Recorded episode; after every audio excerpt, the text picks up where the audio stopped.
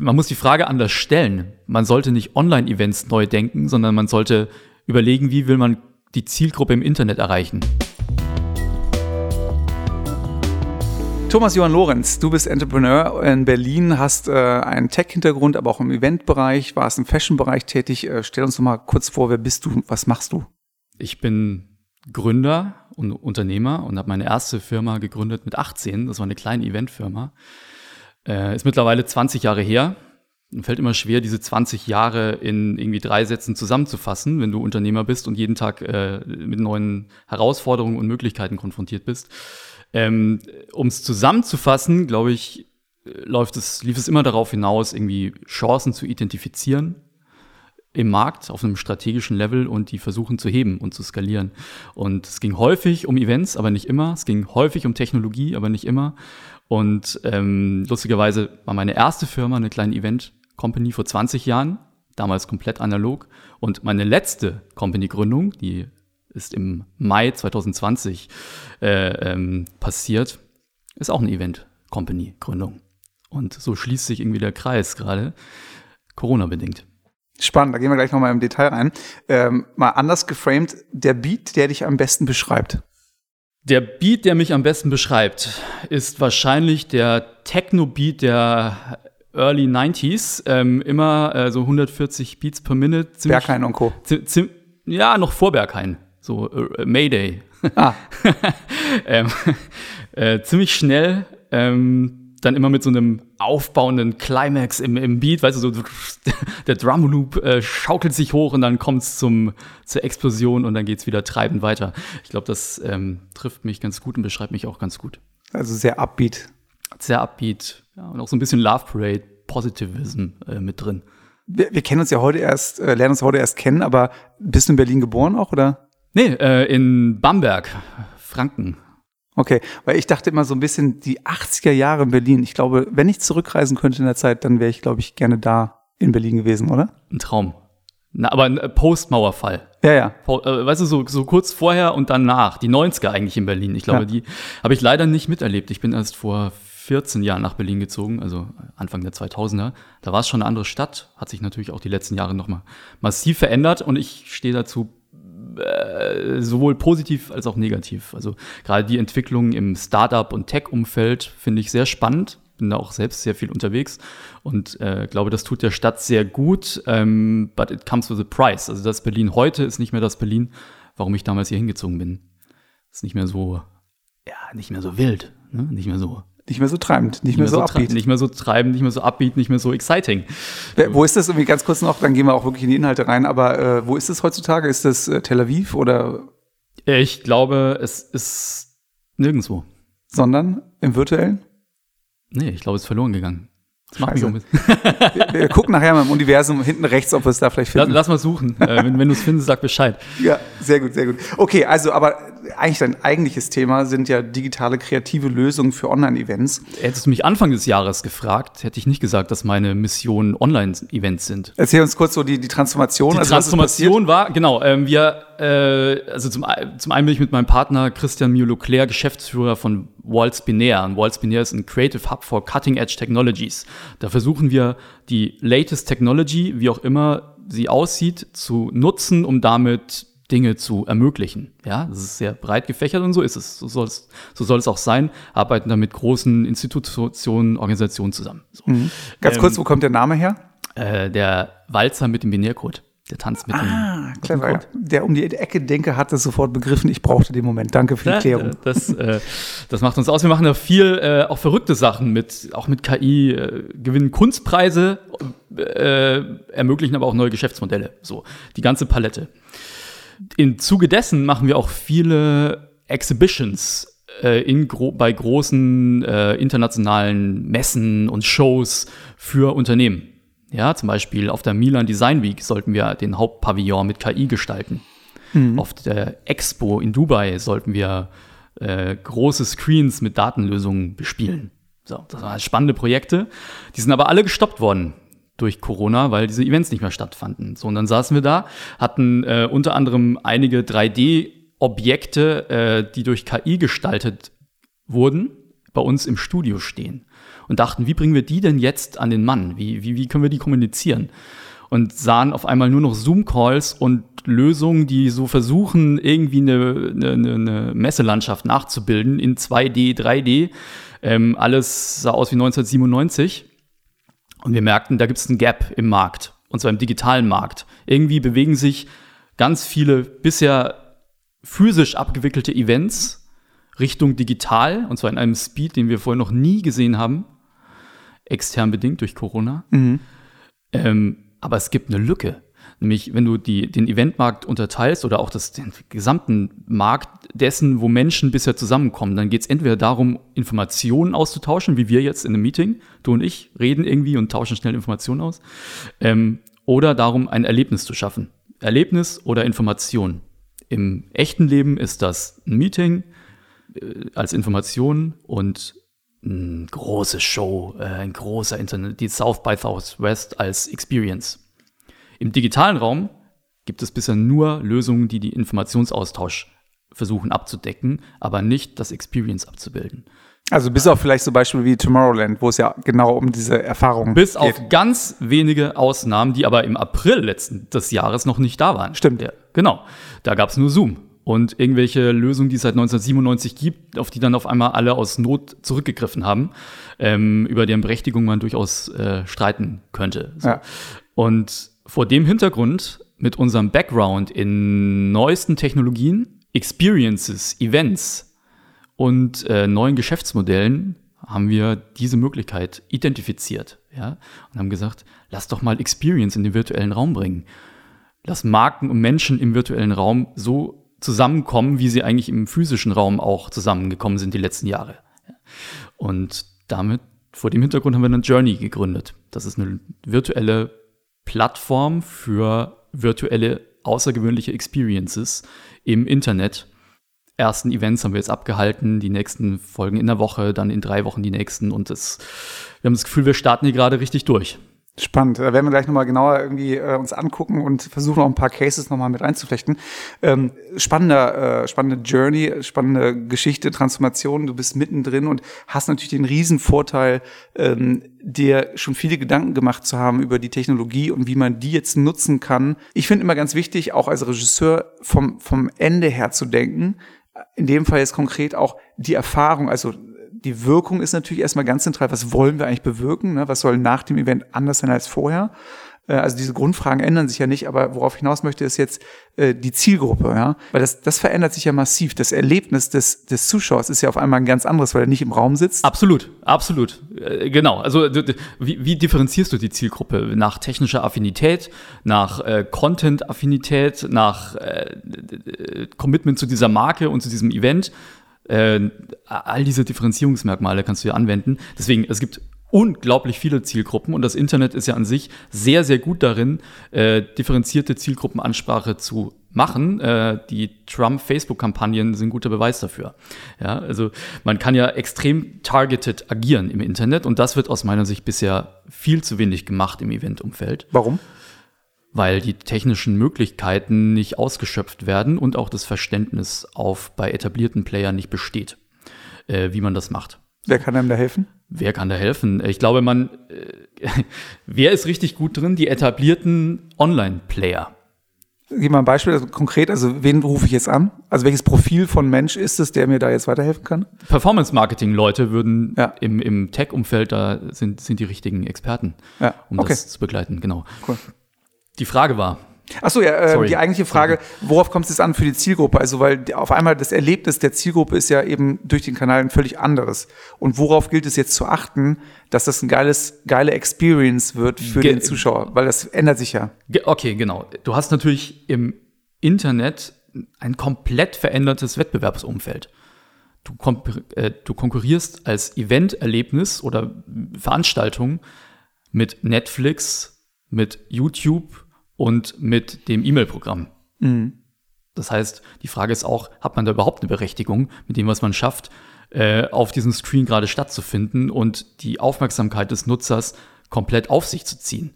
Ist es nicht vielleicht häufig nur so ein äh, Goodwill, dass man sich mal kurz einloggt, aber eigentlich so alles, was ich, das meiste, was ich bisher an digitalen Events gesehen habe, hat im Vergleich zu den anderen äh, Multimillionen-Dollar-Productions von Netflix eigentlich keine Berechtigung. Das ist eine Riesenaussage, weil, also, was mir sofort kommt als Regisseur und Konzepter ist halt, also erstmal, das ist, glaube ich, auch No-Brainer, aber die Inhalte müssen so relevant, also sprich neu oder innovativ oder eben relevant sein für die Zielgruppe, dass ich sie ihnen erzähle. Also alles, was ich mir sonst irgendwo anders her besorgen kann oder schon kenne, ist irrelevant, weil es nicht neu, nicht für mich jetzt treffend oder neu interpretiert, so dass es auf einmal eine Relevanz für mich bekommt. Das heißt, ich muss wesentlich kürzer erzählen und pointierter, dann bleiben sie Leute dran, also weil die Informationsebene stimmt. Und das andere ist aber jetzt das Thema Erlebnis. Also wie mache ich denn, wenn ich mit Netflix konkurriere, dass den klassischen Sprecher, der seine Rede hält, was, wie, was sage ich jetzt einem Unternehmen, der einen CEO hat, der davon ausgeht, größtes Ego, äh, natürlich hat er seine halbe Stunde Redezeit. Und jetzt kommst du. Wie machen wir's? Wir machen den Trick. Wir machen den Trick. Wir nutzen das, was Menschen sehr, sehr fesselt an den digitalen Screen und was auch ein Milliardenbusiness ist, nämlich die Gaming-Industrie.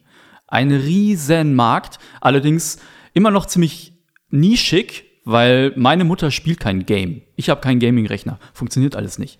Aber wir nutzen die Mechanismen der Gaming-Industrie, die es schafft, Menschen zu faszinieren und, und komplett an den Rechner zu, zu fesseln. Und ja auch Live-Event nicht nur an Rechner. Also in Asien gibt's ja diese Stadien-Events, wo quasi sich E-Sports, also fünf Leute hinsetzen auf die Bühne und mit dem Screen quasi zocken und da sitzen hinter denen 80.000 Leute im Stadion und gucken denen dabei zu. Und gucken zu, wie sie game. Also da merkst du mal, in welche, was das für eine unglaubliche Strahlkraft hat, wie das, wie, wie der digitale Raum wirklich ein Erlebnis schaffen kann. Ja. Ähm, das Menschen fasziniert und fesselt. Und wir übersetzen das in den Content, den das Unternehmen äh, übermitteln will und in eine zugängliche Technologie, nämlich du brauchst keinen Gaming-Rechner und du brauchst keinen, ähm, äh, du musst dir nichts runterladen, du musst keine VR-Brille aufsetzen oder sonst irgendwas, sondern es läuft direkt ohne Download mit unserer Lösung im Browser. Ähm, und du, du klickst einfach auf den Link und dann hast du dieses einmalige gamified Event Experience in deinem Rechner. Und das Stichwort das ist, genau, also user-friendly zu sein. Das ist einfach zu halten, also keine Barrieren. Aber jetzt das Erlebnis, ist natürlich schwierig jetzt über den Podcast zu, zu erklären, aber versuch mal in, in einem Satz, äh, Komma fünf irgendwie, also ähm, das Erlebnis kurz zu schildern. Also mal uns mal das Bild, was erlebe ich denn auf eurer Plattform? Du loggst dich ein über dein Smartphone oder deinen Desktop im Browser, du klickst auf einen Link und es öffnet sich eine Website und du siehst, du stehst auf einmal in einer fotorealistischen, unendlich großen Live 3D-Welt, die aussehen kann, surreal, real, wie auch immer man das möchte. Und in dieser 3D-Welt kannst du dich frei bewegen. Es findet Live-Content statt, gestreamte Sprecher.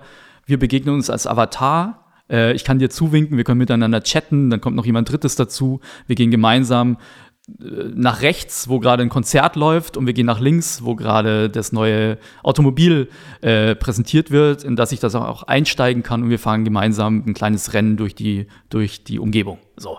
Das Erlebnis hast du, ohne dass du irgendwas runterladen musst oder eine VR-Brille aufziehen musst. Wir haben das alle gemeinsam live äh, mit Live-Content äh, und können kollaborativ da Dinge erleben. Ähm, das alles in einer, einer visuellen Qualität, die du so auf deinem Gerät noch nie erlebt hast. Klingt gut. Klingt ganz gut, oder? Ja, super, spannend. Also Wir nennen es ein neues Interneterlebnis tatsächlich. Ja, das ist mal eine Ansage. Ähm, aber es braucht ja auch diese Mover und Shaker, die mit deinen neuen Lösungen kommen. Ähm, also ich nehme es jetzt mal wahr, das ist im Prinzip anders formuliert. Ihr schafft einen Raum der Begegnung im Online, also im virtuellen Umfeld, der aber eben inhaltlich natürlich irgendwie auch so gestaltet wird, dass es eine, eine Atmosphäre baut, die das Unternehmen haben möchte für ihre Botschaften. Ähm, und das kann ja natürlich total vielfältig aussehen. Mhm. Da hast du, hast du schön zusammengefasst. Ja. Danke, Sätzen sechs. Äh, ja, okay. dann, Gut. Ähm, okay, also jetzt, ich meine, ich nehme das jetzt wahr, das ist natürlich schon auch die Premium-Lösung, weil nicht jeder braucht jetzt für eben reine Informationsvermittlung jetzt diese Welt. Äh, ist ja möglicherweise auch nicht ganz günstig, jetzt irgendwie mal so mal kurze Zahlen kannst du die nennen? Irgendwie, was kostet mich das, wenn ich das jetzt bei euch äh, in mhm. Auftrag gebe? Mhm. Ähm, Ab fünfstellig, ja. Okay, gut. Ja, ist ja mal eine Ansage. Äh, nicht jeder muss jetzt mit so einem System arbeiten, aber deshalb mal anders mal so grundsätzlich gefragt für alle, ähm, die jetzt mithören und eben vor dieser Frage stellen, ähm, welche Plattform wähle ich denn jetzt? Welche ist denn die passende für mich und, und wie gehe ich da vor? Und vielleicht sogar noch weiter gedacht, was sind aktuell die größten Fehler, die Veranstalter äh, bzw. Agenturen bei der Wahl der richtigen Plattform begehen? Ja. Also ich glaube, die äh, es werden klassische Fehler begangen, die, egal was du digitalisierst, ob jetzt Events oder äh, Offline-Shops, was auch immer, wenn immer ein etablierter Player versucht, jetzt auch ein bisschen zu digitalisieren, dann werden fast immer dieselben Dinge falsch gemacht. Und es geht immer darum, dass man erstmal versucht, das möglichst nah an dem Offline-Event äh, oder an der Offline-Lösung zu orientieren und dann auch ein bisschen digital zu gehen. So. Und das halt ins Digitale zu übersetzen. Das ist falsch. Das siehst du, äh, ein plakatives Beispiel ist, du hast irgendwelche ähm, Textil-Shops, die dann auch einen Online-Shop eröffnen. Funktioniert das richtig gut? Nein, wer überholt sie? Zalando und Amazon. Und zwar massiv. Warum? Weil sie völlig losgelöst ähm, von dem Regularien der physischen Welt agieren und einfach mit einem White Paper rangehen und sagen, was braucht das Internet? Ja, und nicht, was brauchen wir, wenn wir unser physisches Geschäft jetzt irgendwie digitalisieren wollen. So. Deswegen glaube ich, ein Hauptfehler ist die ja, Orientierung an dem physischen Event. Wie ich vorhin schon genannt habe, wir müssen auf dem digitalen Screen wettbewerbsfähig sein gegenüber YouTube, Netflix und anderen Content-Anbietern, die auf die Millisekunden hin optimiert haben, wie der Nutzer agiert. Jeder Klick wird optimiert seit vielen Jahren. Und wenn wir da jetzt versuchen, auf dem digitalen Screen auch was zu machen, dann muss das irgendwie kompetitiv sein. Ähm, wie schaffen wir das? Indem wir Mechanismen nutzen, die sich in anderen, ja, seit Jahrzehnten etablierten digitalen Kanälen etabliert haben, wie sekundengenaue Optimierung auf die User Journey. Mit jedem Klick, wo läuft er hin? Was will er jetzt sehen? Wie wo ist die Abbruchquote, wie ist die Conversion von hier zu hier. Diese Mechanismen, daran arbeitet die Tech-Industrie, das ist die größte Industrie, die die Welt je gesehen hat, seit vielen, vielen Jahren. Und diese Mechanismen muss man nutzen. Äh, wenn man die ausblendet, macht man was falsch im Internet.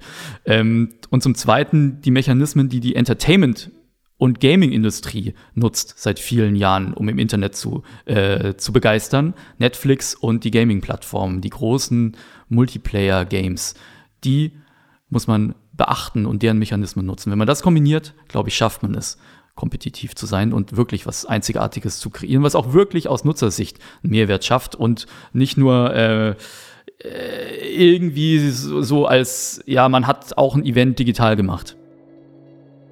Einmal zusammengefasst.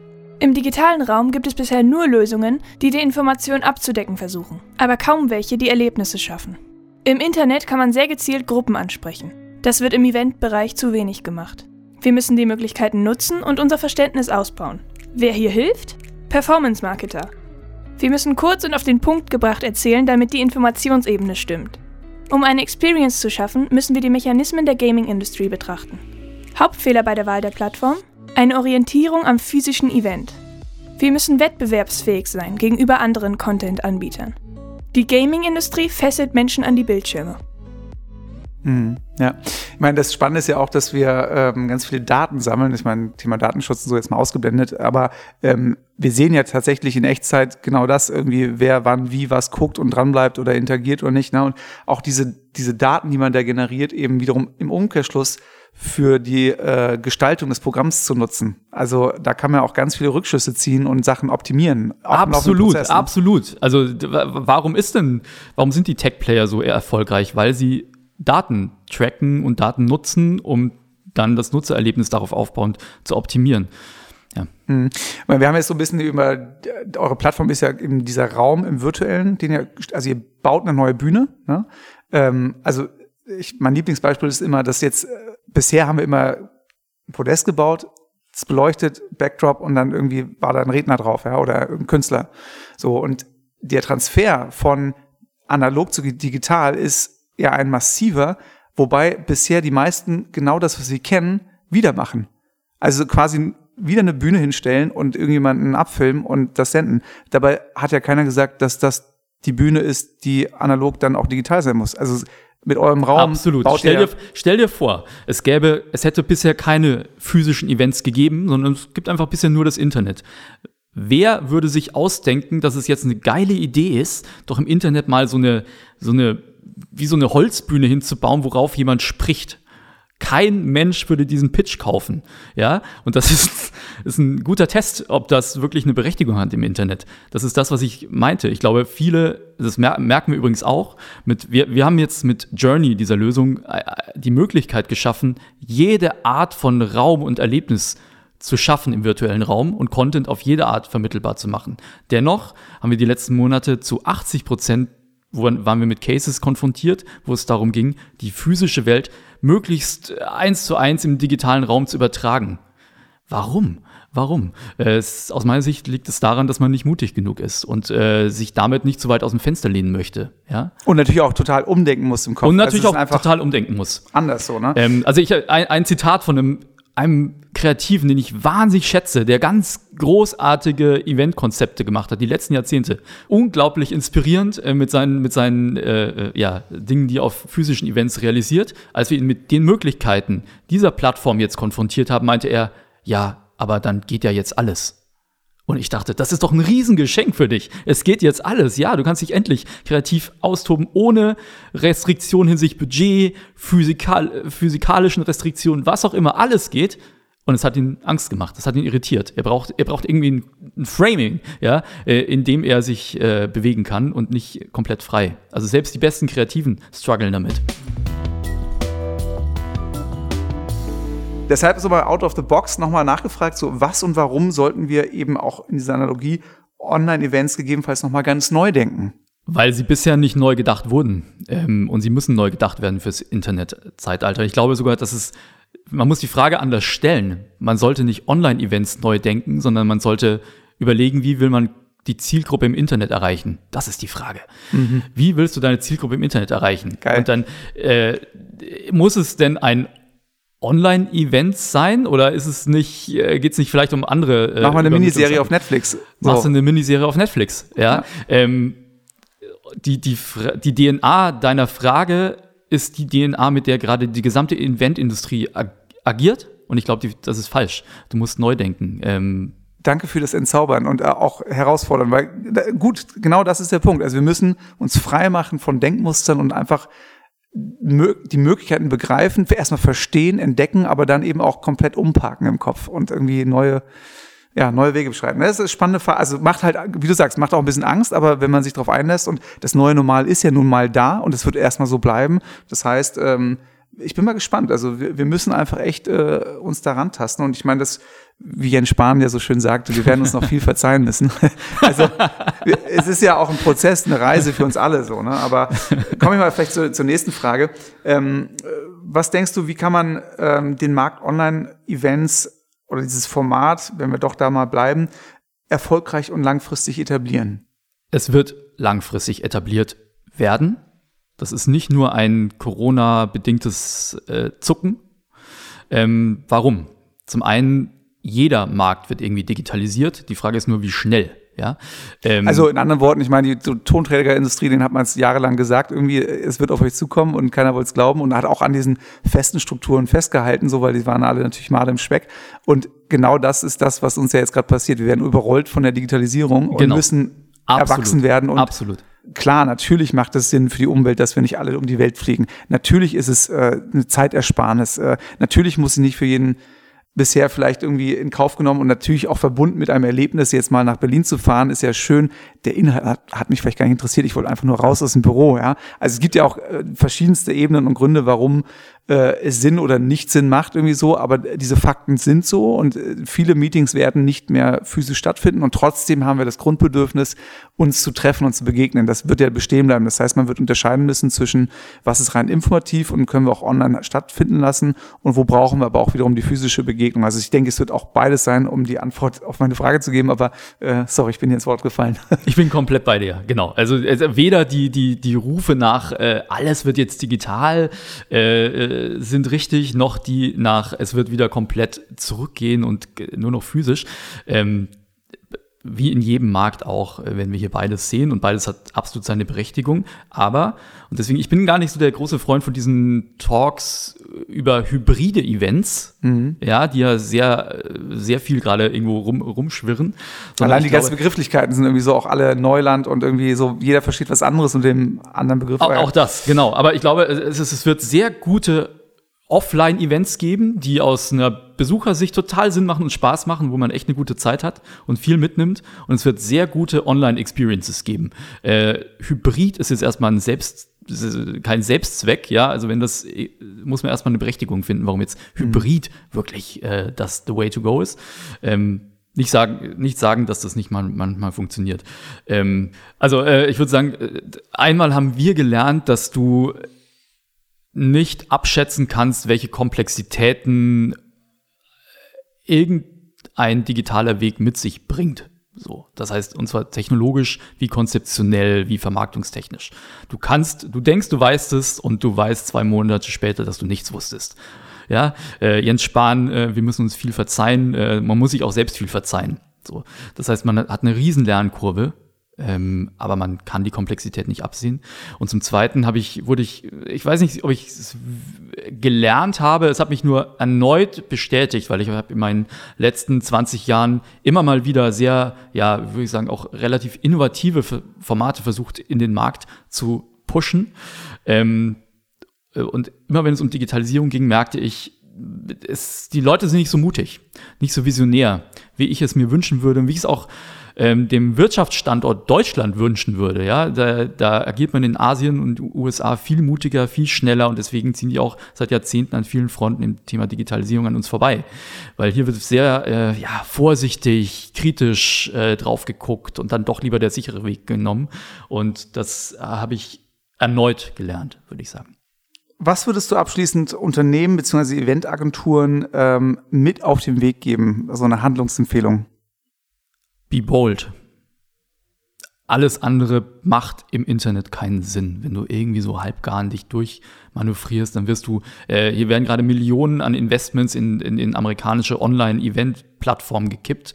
Äh, da, da, hast du nur eine Berechtigung äh, die nächsten Wochen und dann bald nicht mehr, wenn du nicht mutig äh, agierst und dich breit und bold aufstellst, auch in strategischen Partnerschaften. Ähm, Gerade hier, glaube ich, muss man in Ökosystem denken und ähm, nicht in eigenen, so, so, so eigenen Bubbles. Niemand ist in der Lage, hier komplett alleine den Markt zu dominieren oder so. Das, das schafft man nicht. Das schafft man nur in ja, Ökosystemen und mit Partnern zusammen. Nochmal eine Zusammenfassung. Zwei Dinge müssen wir beachten. Eine Optimierung auf die User Journey und die Mechanismen der Entertainment- und Gaming-Industrie. Und damit dann aus Nutzersicht einen Mehrwert schaffen. Alles ist möglich. Wir müssen mutig sein und umdenken, um jede Art von Raum und Erlebnis in einer virtuellen Welt zu schaffen. Nicht Online-Events neu denken. Wie will man die Zielgruppe im Internet erreichen? Das ist die Frage. Wir können nicht immer gleich abschätzen, welche Komplexität ein digitaler Weg mit sich bringt. Be bold, mutig sein, visionär denken und strategische Partnerschaften bilden. Als Abschluss noch sieben kurze Fragen, kurze Antworten. Wir legen direkt los. Früher war alles Langsamer. Kokon oder große weite Welt? Große weite Welt. Virtuell oder real? Beides auf seine Art. Geld gibt dir? Äh, Handlungsenergie. Liebe ist? Das Wichtigste. Deiner Seele tut gut.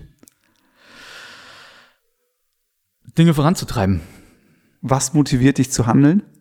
Dinge voranzutreiben. Herzlichen Dank für das Gespräch, Thomas. Ich glaube, da war echt, äh, waren viele schöne Nuggets dabei, äh, tolle Gedanken und ähm, Dank auch dir. Total schöner Austausch. Absolut, äh, genau, schöne Begegnung und äh, ein, ein großes weites Feld, wo wir, glaube ich, wirklich auch erst am Anfang der Reise sind. Danke, dass du die äh, Gedanken, die du schon prozessierst hast in den letzten Wochen und Monaten, mhm. seit Mai war das, ne? Mhm, also Mai ähm, uns äh, mitgeteilt hast. Ähm, ich bin mal gespannt, was wir da vielleicht auch gemeinsam auf die Beine stellen können. Und äh, zum Abschluss mein Klassiker, äh, What's Next? Be bold. Mutig sein und visionär denken, sich bei der Gaming-Industrie die erfolgreichen Mechanismen für das nächste Online-Event abschauen. Ich habe eine Menge heute gelernt. Vielen Dank, Thomas Johann Lorenz, für die tollen Gedanken, die du uns heute mit auf den Weg gegeben hast. Ja, vielen Dank auch an euch fürs Zuhören. Schaut euch gerne mal Waltz Binär und Journey an. Die Links dazu findet ihr in den Show Notes. Auf die nächste Folge könnt ihr euch natürlich auch jetzt schon vorfreuen. Ich habe Karina Pollmeier zu Gast, eine freie Projektmanagerin, mit der ich jetzt einige Projekte umgesetzt habe und auch aktiv Unternehmen berate in der Transformation der Online-Events. Und wir nehmen einfach mal einige Begriffe, mit denen wir so um uns hauen Online-Events digital, analog, virtuell, definieren Begriffe und geben die Erfahrungen, die wir jetzt in den letzten Monaten gesammelt haben, wieder. Und ähm, ja, wenn ihr mögt, bis zum nächsten Sonntagmorgen. Ciao.